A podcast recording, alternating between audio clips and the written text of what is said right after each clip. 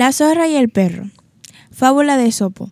Una zorra se las ingenió para meterse en un rebaño de corderos. Mostrándose inofensiva, se acercó a un pequeño corderito, fingió acariciarlo y lo aproximó a su pecho. En esos instantes llegó el perro guardián y lo descubrió. Con voz fuerte le dijo, ¿Qué estás haciendo aquí, zorra? Yo solo acaricio e intento jugar con el pequeñito.